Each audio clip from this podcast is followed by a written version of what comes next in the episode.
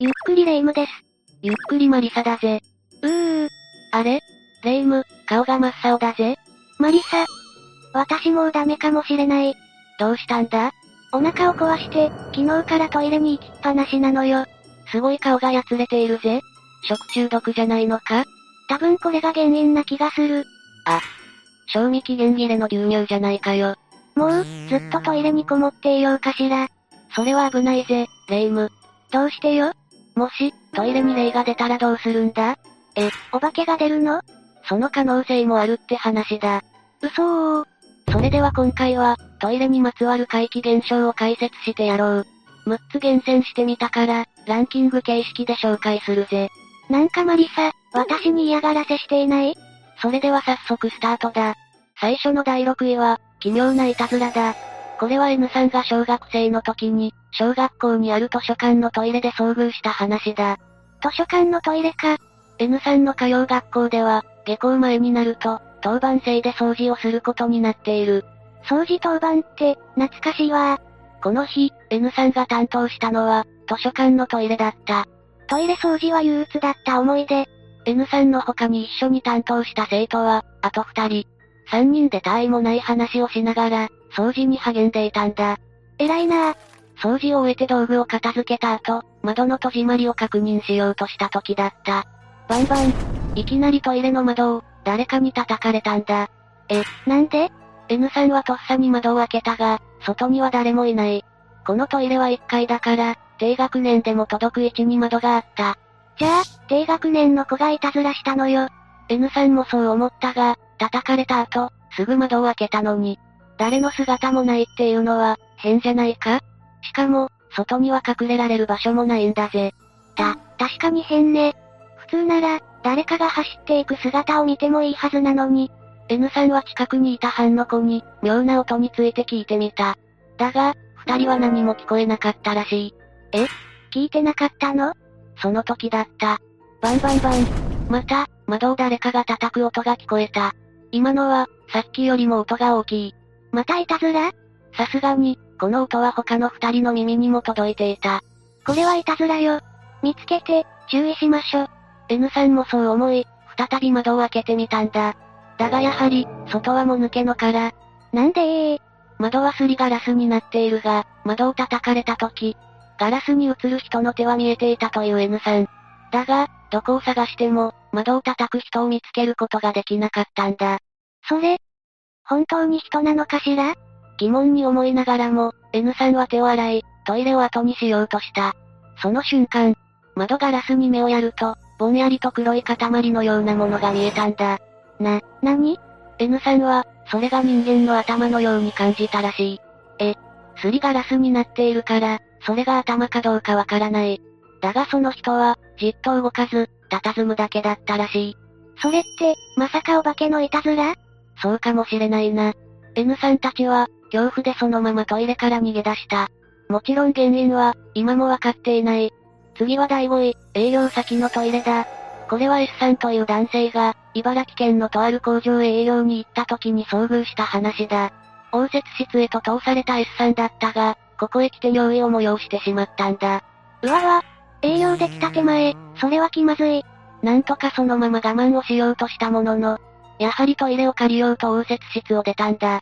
我慢は良くないものね。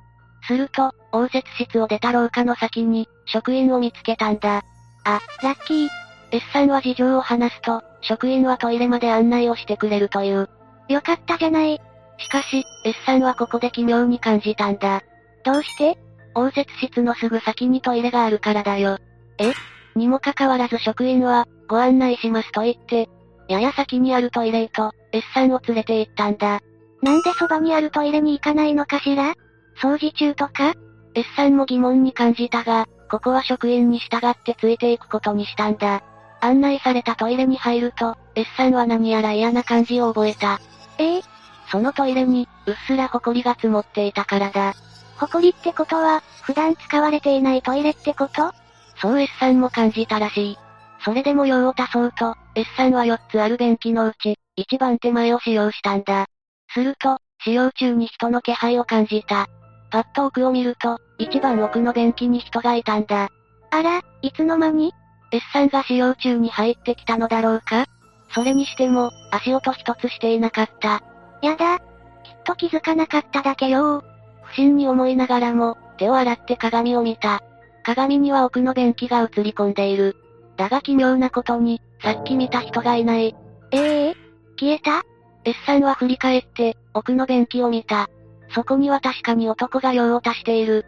なになに、何が起こっているのそして、再び鏡に目をやると、男が S さんを見下ろすように立ちすくんでいたんだ。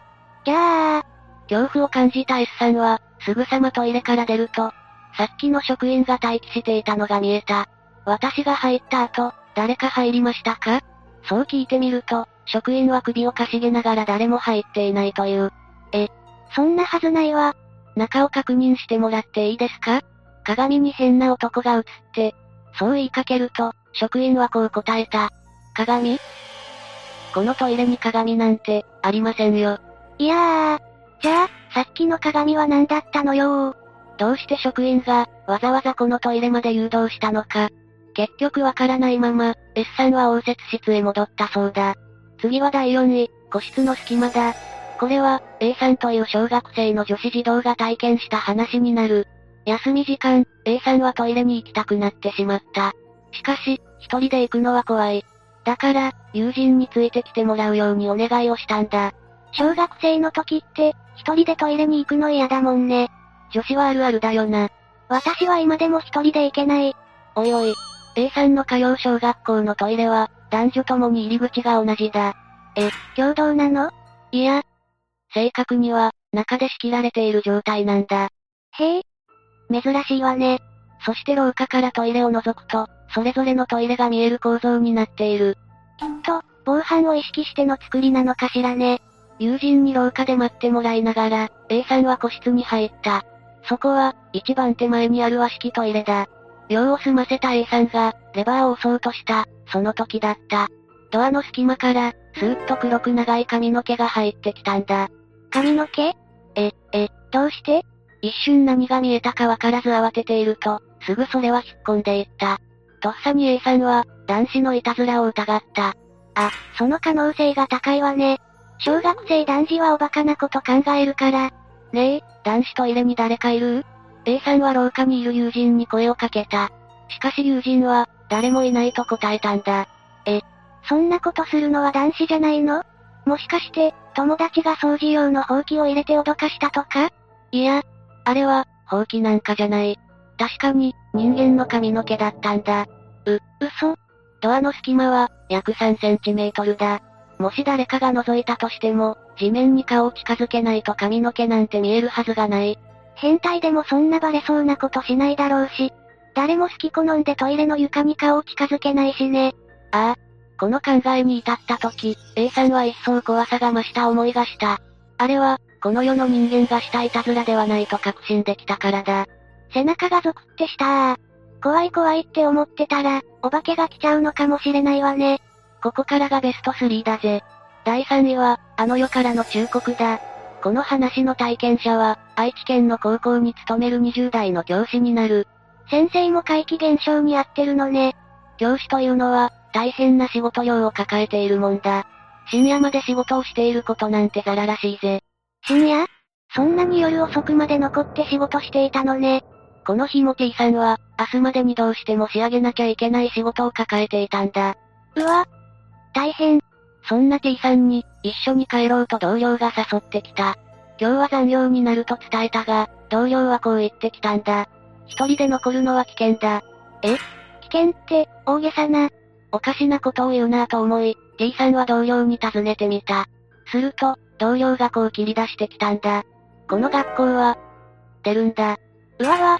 出るって、絶対お化けのことでしょ T さんは、真剣な顔をして話す同僚の言葉に、思わず吹き出してしまった。信じてないわね T さん。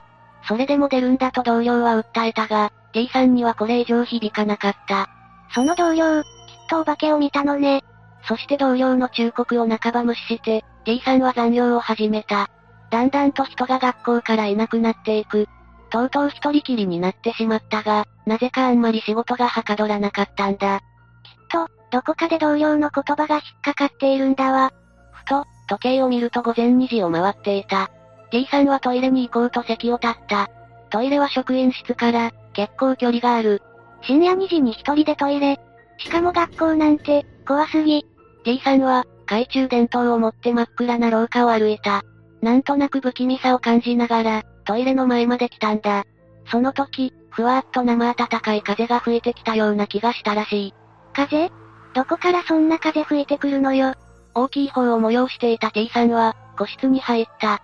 そのまま用を足していると、突然、コンコンコン、と誰かにドアを叩かれたんだ。誰もいないのにだが、音は T さんの個室からではなく、入り口のドアから聞こえてきた。やだよ誰かいるんですか恐る恐る T さんは、尋ねた。返事はない。もう一度、ちょっと、誰かいるんですかと聞いた瞬間だった。どんどんどんどん、急に大きな音が鳴り響いてきたんだ。ひー。それは、一人だけじゃなく、何人もの人間が体当たりしてくるような、聞いたこともないほど、大きな音だった。怖いよー T さんはパニックになりながら、頭を抱えて祈り続けた。助けてください、助けてください、助けてください。何度も何度も、そう祈り続けた。T さん。我に返った T さんは、いつの間にか音が止んでいることに気づいた。はぁ、よかった。 T さんはズボンを上げ、一刻も早くトイレを飛び出した。走りながら職員室までたどり着き、もう帰ろうとパソコンをシャットダウンしようとした時だった。か、え、れ。全く覚えのない言葉が表示されている。誰かがいじったのそれは、見知らぬテキストファイルに書かれていた言葉だった。もう、いや恐怖に駆られた T さんは、戸締まりや消灯を忘れ、無我夢中で学校を飛び出した。ー、そりゃあそうよ。翌日、T さんは同僚に話を聞いてみた。すると、以前この学校で過労による教師の自決があったらしい。じゃあ帰れって、T さんを心配した、その教師からの伝言。そうかもしれない。その後 T さんは、体調不良で、この学校を去っている。次は第2位、誰かが覗くトイレだ。これは K さんという男性が、小学5年生の時に体験した話だ。K さんは、新潟県のとある小学校に通っていた。K さんの日課といえば、放課後、バスケットボールで遊ぶことだったという。バスケ少年だったのね。この日も友人たちと、いつものように体育館でバスケをしていたんだ。楽しそう。その時、友人の一人がトイレに行くと言い、そのまま行ってしまった。あら、K さんじゃないんだ。実は K さんもトイレに行きたかったそうなんだが、大きい方を催していたばかりに、一緒に行くと言えなかったんだ。男子は大きい方だとバレちゃうから大変よね。しばらくして、友人が戻ってきたタイミングを見計らって、K さんは一人でトイレに向かったんだ。トイレは、校舎と体育館をつないでいる、渡り廊下を渡った先にある。K さんは、小走りでトイレへと急いだ。トイレに着いた時、本当は上履きを脱いでスリッパに履き替える必要があったが、K さんはとにかく急を要していたので、上履きのまま入ったんだ。そんなに我慢していたんだ。和式トイレで用を足して、安堵していると、急に視界が真っ暗になったんだ。どうして停電だろうかいきなりの現象にびっくりして、言葉も出ない計算。心臓が喉から出そうなくらい、パニック状態に陥っていた。いきなり電気が消えたらパニックよね。身動きできない計算だったが、どこからかスイッチのような音が聞こえ、辺りが明るくなったんだ。そして、廊下から数人の笑い声が聞こえてきた。やっぱりいたずらね。ほんと、男子らしい。この時、やっといたずらだと確信した K さんは、ほっとした拍子に、上を見上げたんだ。ところが、誰かいる。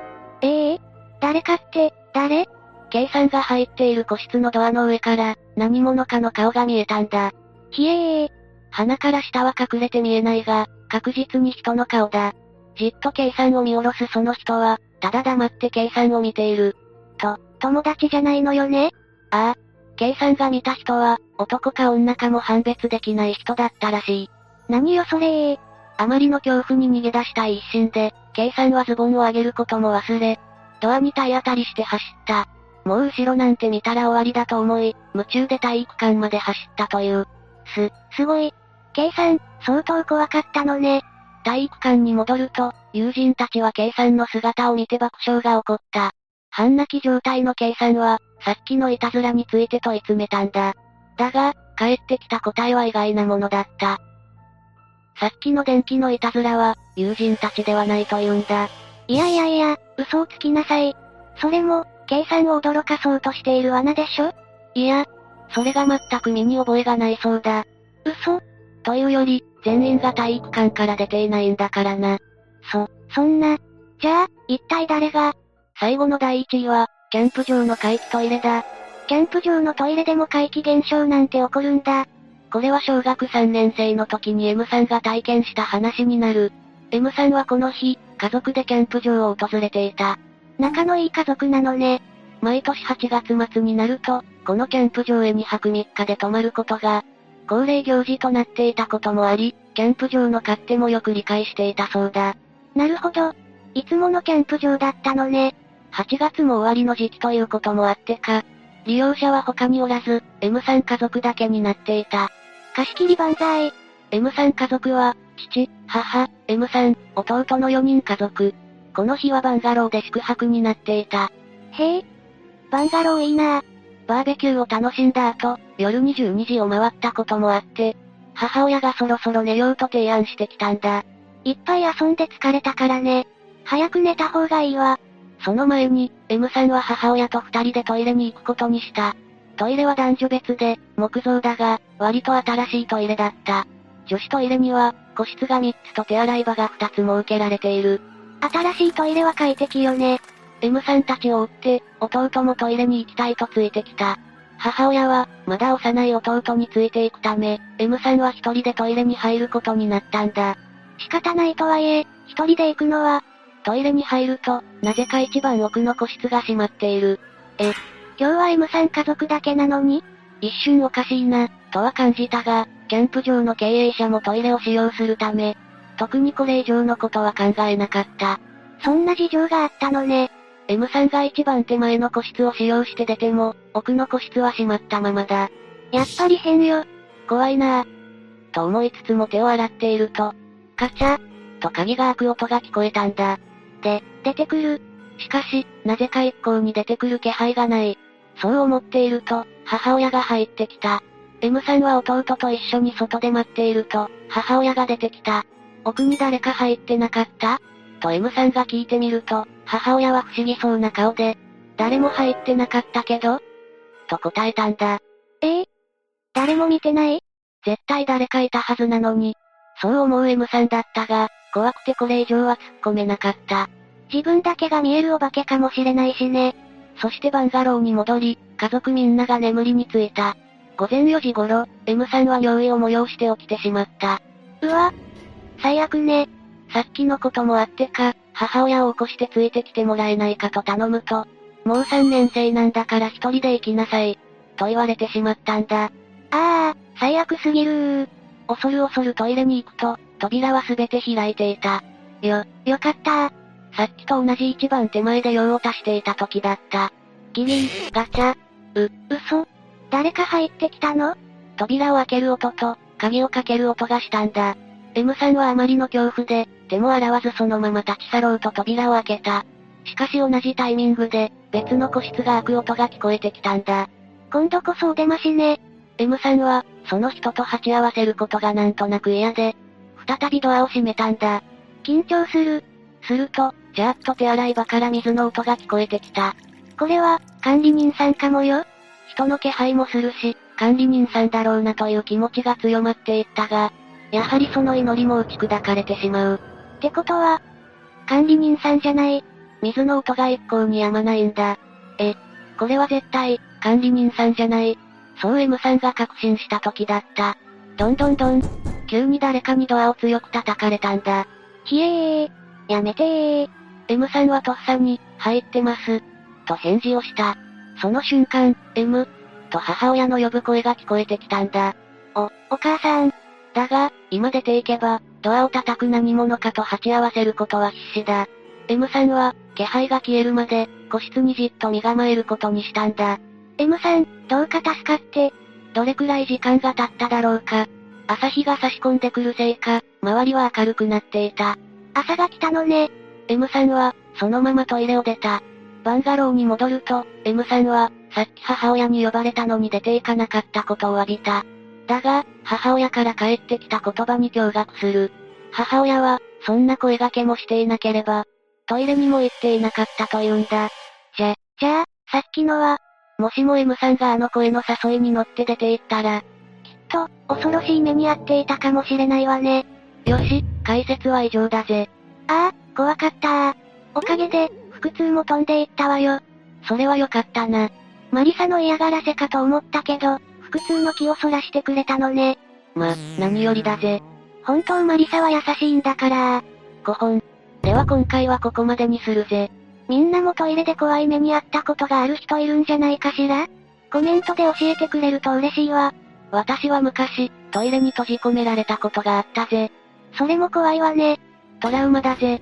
それでは最後までご視聴ありがとうございました。